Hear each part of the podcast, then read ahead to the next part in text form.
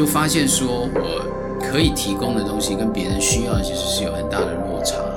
那在这样子的情况底下，我的价值到底在哪里？我觉得这一段是比较困顿的一个经历，就是说我好像是没有被需要的。这个价值感，自己到底有什么价值？这件事情，当它是一个否定的状态的时候，不晓得要在哪里安顿。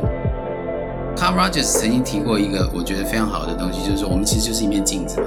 我们所有的会谈者，我们都是一面镜子，我们只是为了让对方能够清楚的看到他自己原来没看到的东西。大家好，欢迎回到浅培留声机，我是秘鲁，我是维尼。那我们又有新的系列喽。那新的系列呢叫维酸人生学。那主要就是希望透过分享脆弱跟挫折的经历，可以进一步疗愈彼此背在身上的伤，并且重新蜕变跟一起成长。就如同《脆弱的力量》这本书，展现脆弱真实的一面，其实是人性最强大的力量。在面对不安跟害怕的同时，才有机会感受到爱跟喜悦。那这些都是人与人建立连接所需要的元素。我们会透过不同的人生故事，陪伴着大家一起成长，那一起撕掉标签，看见最真实的自己。Hello，欢迎大家回到浅培留声机，我是维尼，我是秘鲁。那今天我们就很感谢可以邀请到台大的教授以正老师。Hello，各位听众朋友，大家好，我是李李正。秘鲁，你猜我是怎么认识以正老师？我现在我刚才都在想问你，到底会怎么遇到这么厉害的老师？你猜嘛？我猜，嗯，你有上老师的课？我这考不上台大，没办法。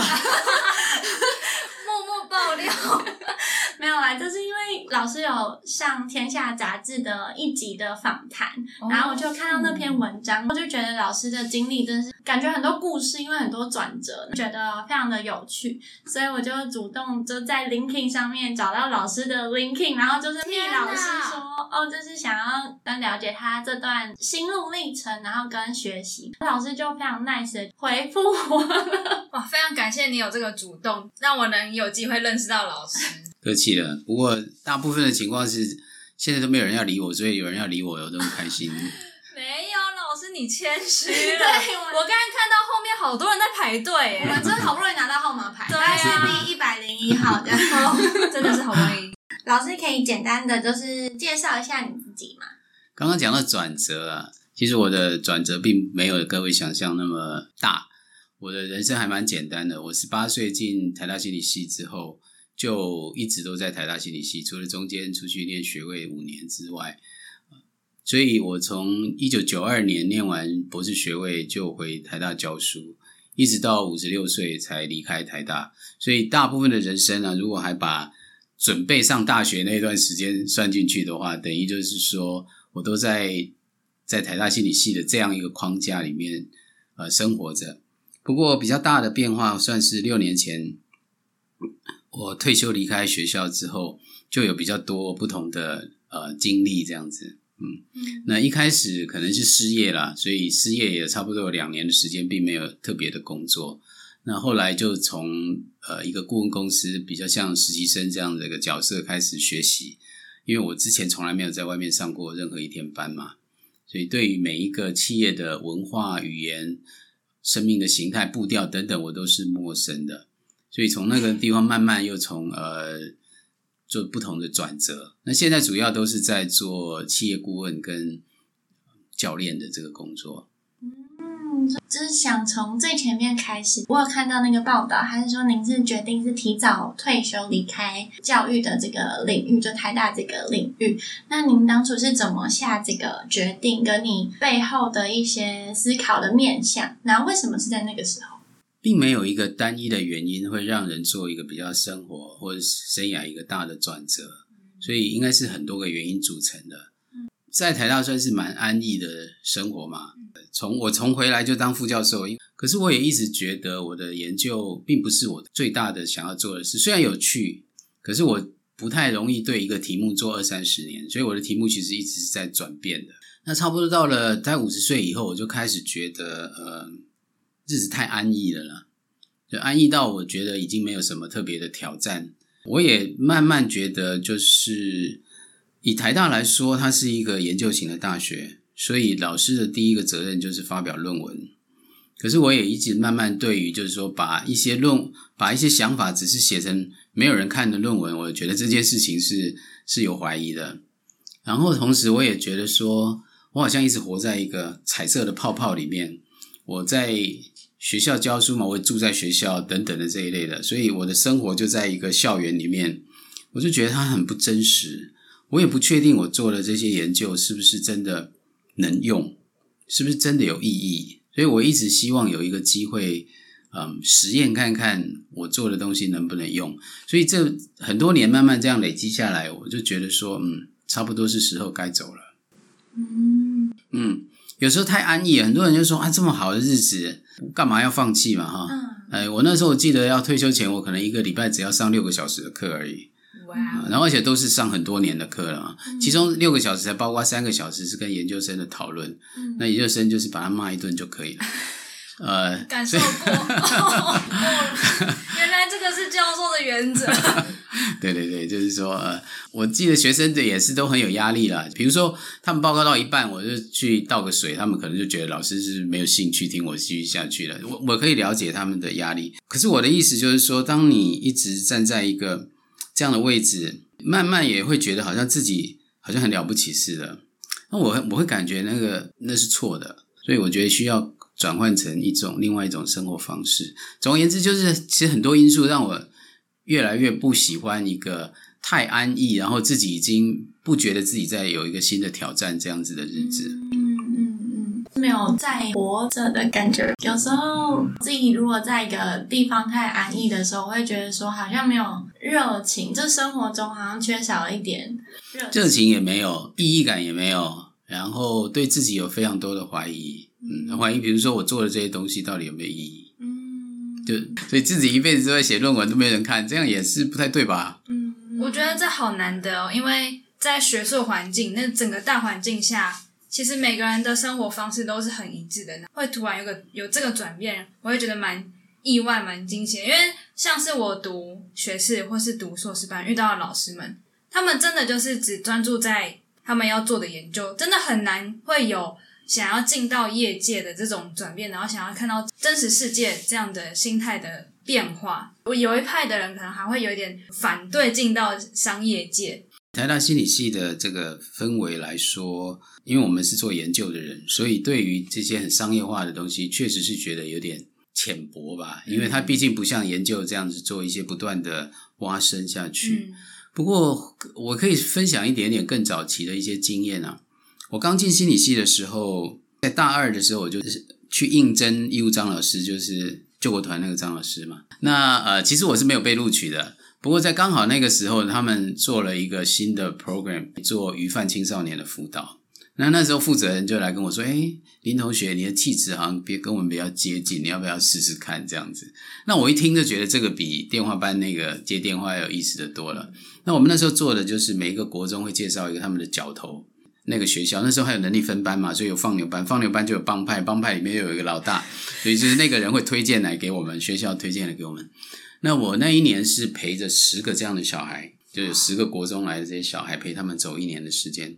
不过那一年对我来说是非常挫折的，因为各位可以想象一下，就是说这些小孩子我们能帮他什么？嗯，他的生命的状态，他的成长的背景，他所需要存活的能力，跟我们是完全不同的。我们只是就是说会念书的这个优势，所以使得我们变成既得利益者嘛。可是对于他们来说，其实他们尤其动员戡乱时期嘛，如果他一群人走在那里，你一个人走过来，他然后他一群人走在那里，他一定是要跟你拿点钱，这是他的工作的描述。他基本工作就在做这件事。可是那个就叫劫活抢劫。那当时成人是唯一死刑哦，所以小孩子就关好几年。所以我的小孩这十个大概半年不到就有大概五六个就已经去坐牢了。那那时候对我而言是一个很大的冲击。我们虽然希望成为一个助人者，可是我们没有助人的可能性。嗯，你说这群孩子，我们希望他上学吗？希望他怎么样呢？所以那个时候，我一直留着一个东西，一个想象，就是说，嗯，我们对于人怎么好好的安顿生活，是是很难用一个。一个中产阶级这种这种研究就来解决的，虽然我后来并没有很持续的做这个这个块。可是我想，我们心理学总是有一种希望能够提供给在困顿的人一些安定下来的可能性。所以这件事情我一直想要实践看看。嗯，就是希望可以把就是之前所学的东西应用真实在这个社会上面。我想有一点那个未完成的梦想吧，可能年轻的时候。嗯，懂懂，所以你就会选择在那个时间点，然后来做这件事情。其实我后来觉得，上班的人跟那些鱼贩青少年也没有太大的差别啊。就是大家都在一个既定的框架，不知道怎么逃出这个牢笼，可是也只能往前走。可是往前走又不见得这件事情是很有意义的。然后一直做下去，其实每天都觉得很疲累、很未知、很不晓得哪一天会发生什么事。真的，对对对，其实我觉得没有太大，除了穿的光鲜亮丽以外，没有本质上并没有 太大的差别。那个回圈里面，对，我觉得是啊，对不对啊？嗯。老师，你离开台大之后，因为你刚才说你失业两年，那这段时间你心理状态怎么调试，或者说过程中有遇到什么样经历，会对你现在有什么样的影响？一开始应该是觉得自己应该没有问题才对，因为我今天的学经历也不错啊，然后研究也做的还可以啊，然后然后在我在职的时候，也有一直都有人邀约啊，能够去演讲或是上课或其他的这个部分嘛，所以我觉得应该是没有问题的。不过很快你就发现说，这个机构光环的效应其实是非常大的，也就是说，别人来找我，并不是因为我是林以正，而是因为我在台大的这个位置。所以，当这个机构光环消失了，那可能它会维持一小段时间呢。那可是逐渐的，大家就是你就是一个人，而不代表这个机构的时候，他们其实更想要的是那个机构的这是发言权嘛。所以，逐渐的会觉得说，哎，那我的价值去掉了这些 title，去掉了这个位置，去掉了所有这些东西以后。我的价值是什么？我想要去说给别人听，可是别人似乎并不太需要我讲的东西。那这个这个东西有很多原因啊，比如说我们在学术界使用的语言跟在业界使用的语言是完全不一样的。我们想要解决的问题跟业界需要解决问题也有很大的落差。所以我就发现说，我可以提供的东西跟别人需要的其实是有很大的落差。那在这样子的情况底下，我的价值到底在哪里？我觉得这一段是比较困顿的一个一个经历，就是说我好像是没有被需要的，嗯嗯，那我也不知道把它怎么转化成我的东西，转化成是对别人有价值的东西，这件事一直是很困惑的。那当然，你可以用一个表象的东西去掩盖掉这些东西啊，比如说我那时候就会。去骑车环岛啦，去划海洋独木舟啦，去做很多好像看起来很好玩的事情。大家也许觉得哇，看起来日子过得还不错。可是其实心里面是一个自己知道是一个困顿的，或者是一个困惑的状态。嗯，我觉得就是说那个价值感，自己到底有什么价值这件事情，确实是当它是一个否定的状态的时候，不晓得要在哪里安顿。嗯。那时候在心境上面，就内在上面，你是怎么慢慢调试？调试其实是有点困难的。比如说，我就去上佛学课，呃，显然也没有得到太好的解决。我也想要去应征工作嘛，可是如果你有去一零四或其他这种地方翻的话，几乎没有一个工作是不用不用任何经验的，他都要有几年几年的经验嘛，哈。那完全没有经验的，可能有啦，比如说一些比较服务业的这个部分。可是有时候我们去应征，大家就说：“嗯，你好像不太适合我们的工作，因为我们不需要请到一个博士，又当了三十年的教授。这些人来对我们其实是个困扰。因为我我猜猜想你来的意见蛮多的，然后只想教别人怎么 出一张嘴叫别人做啊。所以过去这些经历反而变成在求职的一些障碍。那有时候我就说没关系，我一定会认真做的啦。”可是，呃，公司也会说，那你的协理都是你的学生的，你叫你的小小主管怎么管你呢？啊，所以有点就是说，我们是要怎样请一尊佛回来拜吗？这找麻烦嘛？所以其实是确实是很难找到一个很适当的工作。那当然，我也可以就是说啊，到餐厅和麦当劳去应征好了。可是我自己当时也没有办法调整到这个这个心态，就是说没关系，我我站在麦当劳柜台也是一个非常适合我的。我现在也许会觉得我应该试试看，可是当年这个心态还没有调整的很好。因为差一点是说有一些东西没有放下，还自以为了不起，对。这样你说的对了，是有些东西还没有放下，就觉得自己的价值应该要能够符合原来的知识的创造的那个那个时候的样子。嗯，其实未必啦，未必。嗯，这个到后来就有很多的这个学习跟考验，就慢慢调整这件事。最后是怎么成为现在这样，就是自由教练跟在顾问公司？哦，告诫你们就是不要碰到老师就说哇，老师你好棒哦，我们好感谢你当年。因为我有个同学生就是这样跟我说，然后碰到我他就说，哎，老师我真的是感谢你当年这样怎样怎样。我就说你是认真的哦，认真。他说当然 当然认真的。OK，要做什么？有个洞，好，有个洞，没错。我就说，如果你真的有这么感谢，那你就应该要聘我。要不然你刚刚讲的不都是假的吗？因为我现在最需要的就是一个工作。那你既然开顾问公司，我想应该有机会让我进去工作吧。那好像话讲到这里，他也很难拒绝了嘛，哈。所以他就说：“好吧，等于是就是去跟课啦，然后在跟课的过程先做一些行政上的工作嘛。”其实我自己那时候我是用比较像实习生的这种心态进去的，因为确实我真的不知道一个课应该一个 business 的课。应该要用什么方式去带领？尤其是那时候，或是现在也是啦，有非常多互动式的这个教学嘛，哈，我们在学校都没有需要做这件事。尤其是我在退休前，我们教一个班可能是四百个人的班呢，所以就没有任何互动的东西。那或者是语言使用的方式，然后怎么样切合他们每一个公司也有不同的状态，这些怎么去设计，真的我是不知道的。所以从那个地方的观摩。我觉得对我是非常有价值的，也是一个很大的启发。就是哦，原来是这样。所以从实习生做起，我觉得是是非常非常好的。我是是心怀感激的。很多人会说：“那你难道不会觉得委屈吗？”是如果你已经失业了两年都没有人要你呢，然后现在有一个人叫你，因为是实习生，我也觉得非常非常的感激。真的有觉得哦，一种每一次看到上课说：“哦，原来是这样。”新的一个 learning。对，嗯，没错。那从这个经历其实可以回应两点，第一点就是真的要广结善缘，对，要对学生好一点。对，any anytime 你都不知道你在给予的时候，就是会有很多的连接。然后第二个是说放下一些原本的执着。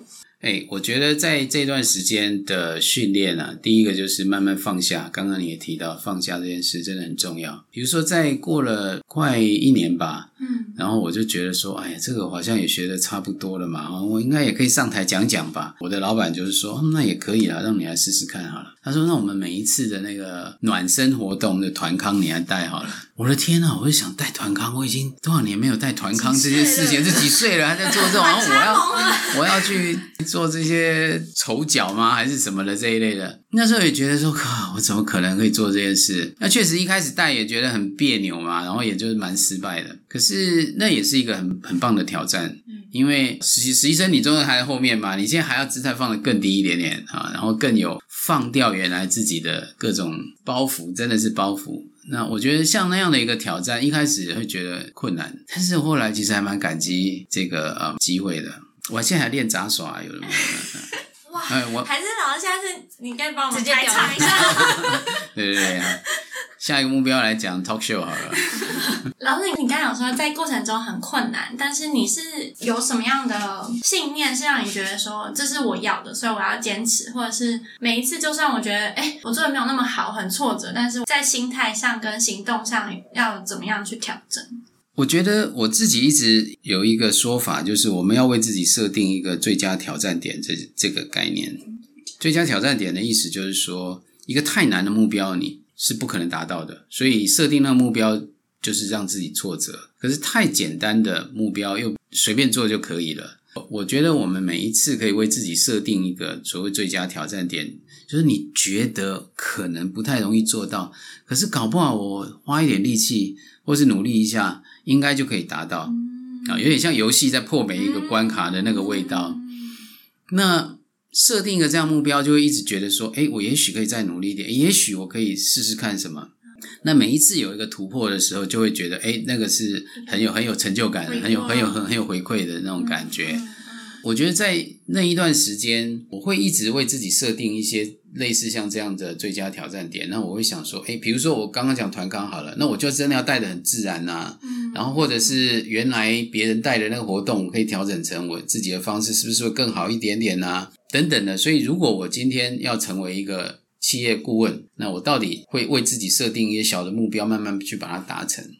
我觉得这是一个让你一直有一个自己在前进的感觉。不过，呃，也不是事情就一定会这么顺啊。其实我后来做企业课程做了大概一年多吧，我又开始觉得有一点无聊起来了。其实它跟学校没有什么太大的差别，对不对？我们就把一群人就拉出来上课。气管顾问界有讲一句话，就是上课很感动，回家都不动嘛，哈，下下课都不动，哇，京剧，对，就是就是我们也许在拉开来上课，大家会觉得很好，可是回到那个工作的现场的时候，好像又回到原来一模一样的模式，所以这也会让我觉得说，那这个。我们上这么多这些东西是真的吗？所以又开始怀疑了嘛。所以在那段时间，我又去做企业教练的认证课。那我想说，可能是我的技术，或者还有另外一些方式，我必须学得更好。所以我就跑去呃企业教练的一个认证的一个 program 去上，就是怎么跟企业人士帮他们解决他们在现场的困难。因为我想要做更第一线的那个工作，那有点像智商了。不过它它不像是智商，就是处理人的情绪困境这一块，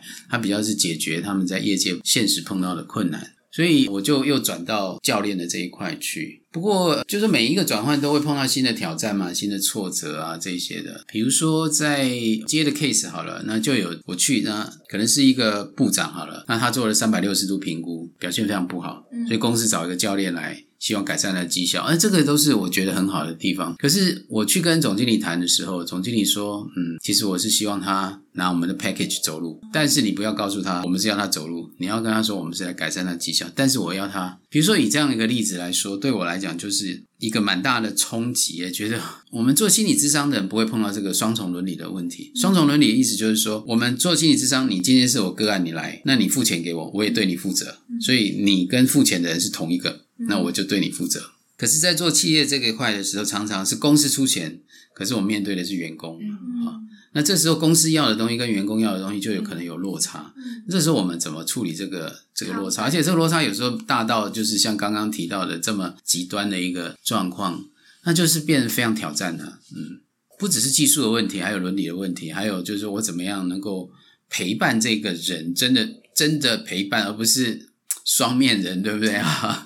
等等的这一类的挑战，对我来讲也是一个很新的的议题了。最后那个个案是，如果单纯就这个个案来说，其实倒没有那么复杂。因为如果我们真的真诚的去听他到底，上司不喜欢他，同事不喜欢他，下属不喜欢他，全公司只有一个人喜欢他，就是他自己。那他来上班一定是一个非常不快乐的状态。那所以我们其实会想要好奇是。这么不快乐，你为什么会留在这里？其实他也一定很想不要做了嘛，因为你不会每天不快乐，还想要留在这个地方。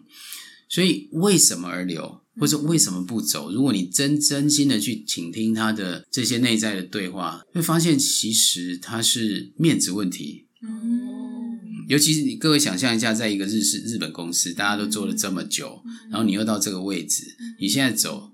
你也不知道去哪里，然后人家都知道你是不好的情况下台的话，那他要情何以堪？我们如果真的看到问题所在的时候，我们就不一定要一直在谈绩效问题，而且我们谈的是说你怎么样面对自己的不快乐，你怎么面对这个面子的问题，然后我们怎样跟公司一起来解决这件事情等等的。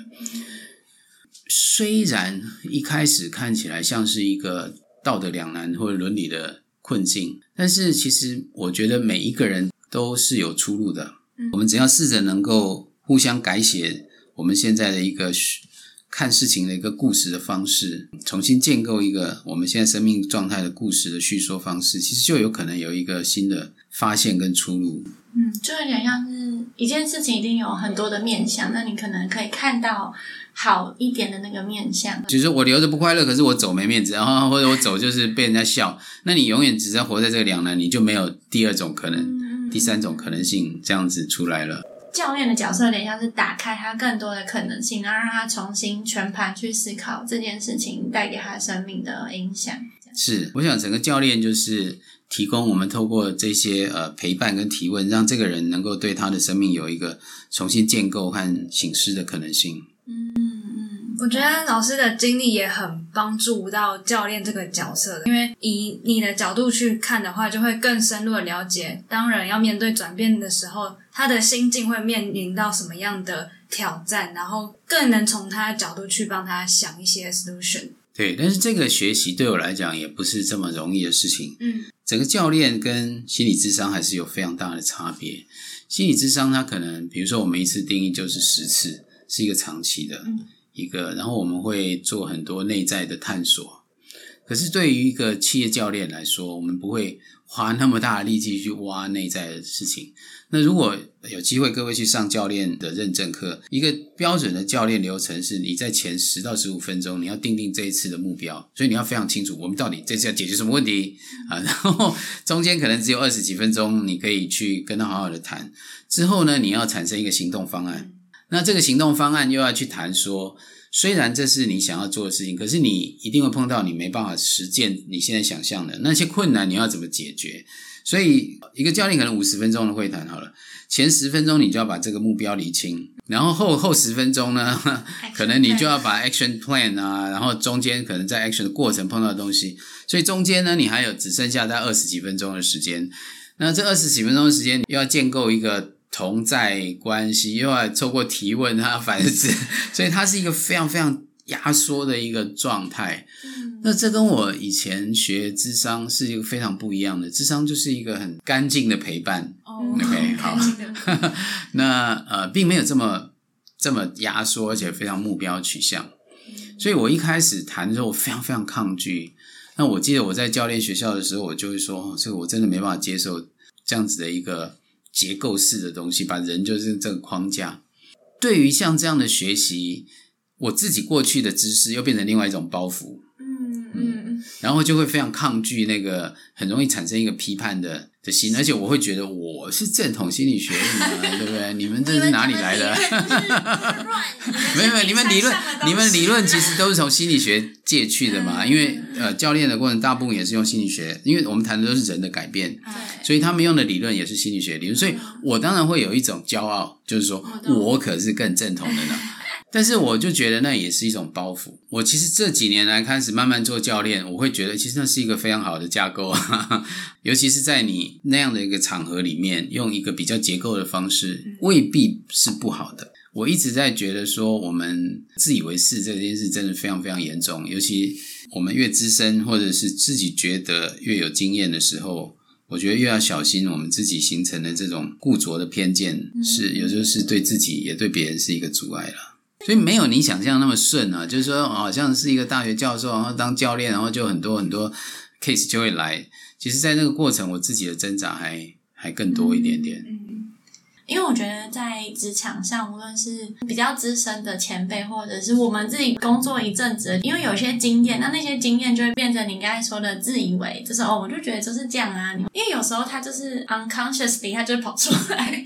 前一阵子听 Marshall Goldsmith 谈到一个他的教练，他就说业界的人有几个很严重的问题。嗯，第一个就是他们一直都要赢，他们太想赢。OK，第二个是他们都觉得他们必须为别人，他用的这个词叫 add value。比如说今天有个部署走进来，跟我讲了一个他的想法，好了，嗯，我们做主管的人几乎一定会说，嗯，我觉得这个很好。不过如果你可以再思考，如果你可以再怎样再怎样的话，这件事会更好。他把这个称为 add value，就是增加它的价值。可是他反省说，我们为什么一定要增加价值？增加价值真的增加了价值吗？还是你只是在展现说，我作为一个主管，我是有能力比你想到的还要更好？多所以到底是在展现自己，然后是在这个赢展现那个赢家的这个姿态吗？我觉得这件事情对我而言也是一个需要很很放下的部分。比如说我刚开始做教练的时候，我会觉得好像是我是来帮忙你的。我们在教练学校一直说你不是 mentoring，可是我自己觉得还是有那个包袱放不掉。可是如果你在一个教练的过程一直在想说你现在到底讲什么，我要给你一个一个一个提问，让你哇 得到什么 insight，然后我们这个谈话就要让你有一个好的改变，然后因为我的存在，所以你就能够产生好的改变。当你越有越多这样子的呃期待，或者对自己的觉得我应该能做到这样子的一个角色的的时候，其实这个教练就是越容易失败的。因为你这时候其实是我这个 ego，我自己是在放大的，我在想的还是我自己。我是要成为一个助人者，我是一个能够为你提供价值的人，我是一个能够让你产生改变的人。其实这都是我我我，嗯，你根本整个脑袋还是在想我，你并不是真的在想这个人。就是你注意一下那个焦点还是放在自己的身上。对你，你真正 concern 的、真正关切的是我的价值，我是不是一个了不起的教练？我是不是一个能够带给你反思啊、冲击的人？其实你关切的是你自己。必须要把这个真的要放掉，是我们怎么做一个好的陪伴者才有可能。怎么转换才能不要带着那么多的我？对，第一个，我觉得就是说，这个人来跟你谈，不是为了要验证你自己有多厉害。心理智商也是这样。Carl Rogers 曾经提过一个我觉得非常好的东西，就是说，我们其实就是一面镜子嘛。我们所有的会谈者，我们都是一面镜子。我们只是为了让对方能够清楚的看到他自己原来没看到的东西。啊，那我们怎样忠实的扮演这个镜子的这个角色？镜子让他看到的是他嘛，不是看到你嘛？哈，不是看到你这个教练有多厉害，是要看到他自己原来看不到的这个部分。这里当然有很多技巧的部分，比如说从倾听啦、回应啦等等的这一块。可是我觉得最终还是自己的心态。你心态如果还是放在你这边，这件事你就不会忠诚的扮演那个镜子。嗯就是怎么透过这个对话，让他更认识他自己，或者是更了解他还有什么样的选择跟什么样的路，这样。像每一个人呢，生命的困境一定没有一个单一的答案嘛。嗯嗯。那最终还是要他自己找到这个答案。我们真正能够做到的，就是让这个人好好的说。嗯。在说的时候，他就看到他自己，他听到他自己。嗯嗯。所以我们是一个促进，或者我们的客户，他有在一个非常安全的。情况去叙说，而且他可以听到自己的叙说。教练感觉就是有一个人可以在那边，然后陪着我，然后找到我自己。像很多人在工作上，在做一个工作久了，他也稍微有个倦怠感，或者是有点无力感。你有什么建议，或者是说方向，我们可以去自己审视或者是调整？我觉得你刚刚提到的有两个东西，一个是我们自己生涯的这一块。通常我会建议大家思考一下，我们我们能力分成两种，一个是 upskill，就是我在专业上一直提升；另外，但是我也一直希望大家能够有个比率去谈 reskill，reskill 是横向可以转移的能力。嗯，OK，那我们过去在大部分的训练都是为了我们有更专业嘛，或者专业的提升。那甚至我们花了很大很大的力气，像我自己在念，比如说我在念博士的时候，我可能整天都在搞统计啦，这样子，然后就是要把这个东西做得很厉害。这个就是 upskill 的部分。嗯，可是我我觉得需要有一个 reskill，比如说对我而言，可能把我学到的东西用不同的方式表达出来的可能性。我可以举一个例子好了。我在台大一直有教统计，会在退休的那一年，我的朋友那他也问我说，愿不愿意到亚大？那我也试着去教了一学期的统计，那我就发现，我真的不知道为什么我讲的大家都不懂呢？学生也觉得很生气，就是说你为什么就不能讲给我们懂呢？那我才发现，原来之前我教，并不是因为我教的多好。而是因为，比如说台大的学生可能数学能力稍微好一点点，或者是特别是心理系，因为我们可能从微积分什么一路都上了很多了嘛，所以当他当他们上了研究所的时候，这些东西都是非常熟练的东西。可是可能另外一个环境的学生，数学对他来讲不是一个很熟悉的东西，那这时候我就没有学会用一个非数学的语言去描述这个统计，所以大家都非常的挫折。我是不是有一个 reskill，就是横向我能够按照不同的对象，用不同的语言，用不同的表现形式去跟对方的需要做一个对接。那这一块可能就是我觉得是一个横向可转移的能力。那我会蛮希望大家在工作上要去考虑一个你一个配比。比如说你很年轻的时候，你可能呃八十二十好了。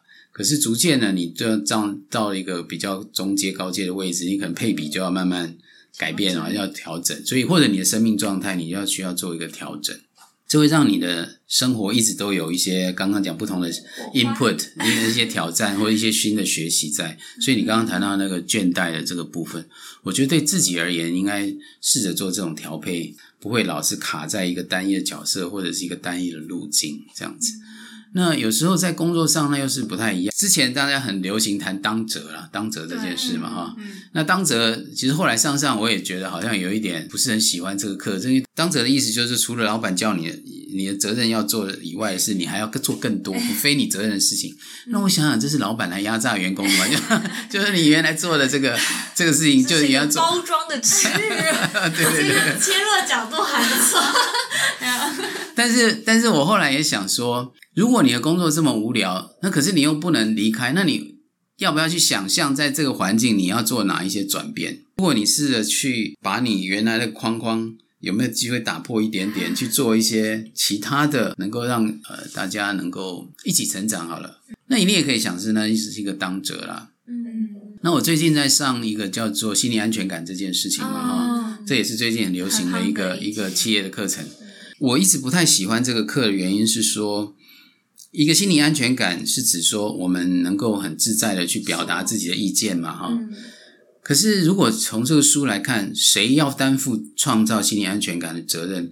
你会想象就是领导者要做，也就是老板要做嘛，啊、或者是高阶主管要做，或者是这个公司的结构要做，或者这个公司要创造这个文化，那表示都没有我的事，因为那是老板的事，或是那是主管的事。嗯可是我也在想说，从我们做心理学的研究，安全感其实可以被是可以邀请的。我可以邀请别人来对我产生需要心理安全感的那些特质，嗯比如说我愿意表露一点我的脆弱，去 ask for help，去请别人来帮忙我。Brene Brown 也提到脆弱的力量嘛，我看你们也是你们的主轴之一嘛，所以有时候我们是有一套规则或一些方式，我们可以邀请别人来作为我们的安全堡垒的。嗯。所以这个责任一部分也是在我们自己愿不愿意去邀请别人来做着，嗯。来对我们好，或是对我们来提供帮助。我的意思就是说，作为一个你刚刚谈到倦怠的这个人，有一个是我们生涯的这一块，有一个是其实我们在这个场域里面，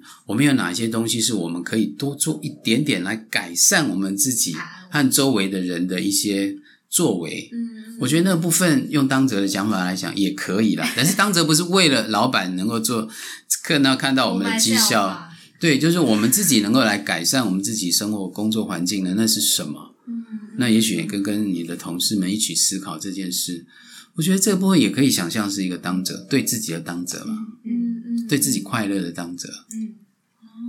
我想插个题外话，你说没有想到老师是教统计的，因为我算是统计专业的。OK 对，老师真的不是你的问题，有时候统计就是，哦、我学了六年也是找不到它的乐趣。不要小抱怨。我自己是后来觉得统计很有趣的啊，不过这需要很长的时间去锻炼。我现在六年还没办法，造诣还不够深。对我还不够，我真的无法。那老师，你刚才有提到，你现在就是从学界然后跨足到业界，那你觉得最大的差异是什么？我刚好在不久前到美国去开了一个绩效改善的研讨会，哦，我就发现呢，我自己进到一个研讨会的场域的时候，我又开始那个学术界的某一种就 就包袱又上升了，或者或是那个 对对对对对，然后我就我就不断的去攻击人家说，哎，你这个严谨度有点问题，你为什么会得到这个结论？我觉得你这个什么什么这里不对，那里那里这里有问题，那里有问题。我班人就跟我说，你那个教授魂就上升了嘛。教授魂，其实我们在这里，你不要 over analyze。我们对于一个在现场的人，他要求的不是百分之百的正确，他要求的是一个平衡。你有一个东西想法，但是你想太多或者是过度的分析，你就会丧失掉你去实践的可能性。所以你要去掌握一个你觉得分析到恰到好处，你就去做。可是你一直有一个后面在分析和检讨的这个角色在那个地方，所以你是要去平衡这一块。在学校里面不是这个样子，学校就是说它是要那个严谨度是要包的非常快，然后我们可能一年只要产出一篇 paper 就好了。他没有 over analyze 这件事情，我们要有一个资料，我们要把它最后一滴的价值都把它对，用它把它显著一定要 出来。对，一定要把它挤出来，对对对。我再想要分成都要挤出来。所以不同的方式，我们就要让这个汁要挤出最后一滴的汁来。可是对于业界，它可能是要平衡这两个角色，严谨度跟实践的可能性。对我来讲啊，我要非常避免自己喜欢去挑剔、批判，然后陷在那个要赶快退价。对对对对对对对，随身带那个回去一点回去一点没。错。就像我刚刚提到教练这一块，我去就一直批判人家，去开会就一直批判人家，然后就是觉得最容易看到别人不好的这个点。可是对于业界，你可能看到最佳实践的可能性应该在哪里出现，然后就去做。可是你一直要去检讨分析这样子。可是要很柔软的，嗯，没错。其实呃，Adam Grant 最近谈那个 Think Again 嘛，啊、这这本书我也是非常好，就是逆思维的这个 always 有一个在做的，有一个在后面反思的这两个的角色的平衡。这个两个之间怎么样互相的对话和平衡？我觉得如果大家能够在这个掌握的很好，我觉得会是一个最佳的实践者了。嗯，觉得如果是像自由教练跟圈的，你觉得哪三个特质是最重要的？我没有觉得是特质重要，我觉得是一个态度重要。就教练，刚刚我刚刚提到的，就是你能够放掉自己，要证明自己很厉害的这件事情。嗯，再来，我当然觉得倾听的这件这个能力是是一个非常困难，需要不断精进的。所以我更觉得它是一个，尤其是可练习的态度。真的很容易在别人讲话的时候，我就开始开始回来想说，我要怎么回你，说一些话让你觉得哇，我你好厉害啊，什么等等的。我们真的很容易冒出这些东西来，嗯嗯嗯。然后一旦冒出来，我就没有再听了。啊，嗯，你就回来你自己了嘛，哈、嗯嗯其实你只要练习一件事哦，我就觉得就看做。你想想你跟最亲密的人好了，嗯，那这个人可能是你的父母亲好了，对，那可能是你的恋人，嗯。因为这些人是最容易引起你情绪的人，嗯他们讲来这句话，你这情绪就会牵扯进去，嘿，这这真的真的是非常困难。而且这些事，因为它很快就是会影射到你自己，嗯，或是影响到你对自己的感受啊、自尊啊，然后有时候会觉得别人是不是在攻击你啊、不耐烦啊什么什么的。当那一些东西出现的时候，你有没有能力把它放到一边，继续听下去？哦，我觉得那就是你可以从那里开始练习起，哦就知道这件事就知道这件事有多难呢、这很想要练习。跟试着跟妈妈妈妈在她的唠叨里面去倾听，你看你能忍耐多久，因为你就知道有三个。人叫我那个退价，没有没有，刚才老师有教，我们要设立最佳挑战点，最佳挑战点，我们就是是三分钟，对对三分钟，我我一定会三来分钟不回，嘴，然后你会填十分钟，对对对，钟到了。三分钟，你你不要不要讲三分钟，你先用一分钟练习起就好。一分钟，你脑袋不要出现反抗、反驳、讨厌、不耐烦。你你看你能够忍耐多久不出现这一些思维，你就知道这件事要倾听有多难。走，好，我们会回去练习回家作业。谢谢，那谢谢老师的时间，我们下集见，拜拜拜拜拜拜。很谢谢你今天收听我们这集的减肥留声机。今天提到的所有资讯呢，我们都会放在底下的资讯栏里面。那如果你喜欢我们的作品，那欢迎留下五星的评论，以及分享给你所有有兴趣的朋友哦。如果针对特别的集数，也可以在 IG 的 Story tag 我们，跟我们分享你宝贵的想法。最后可以订阅我们的 Podcast、Instagram、FB，才不会错过其他的作品哦。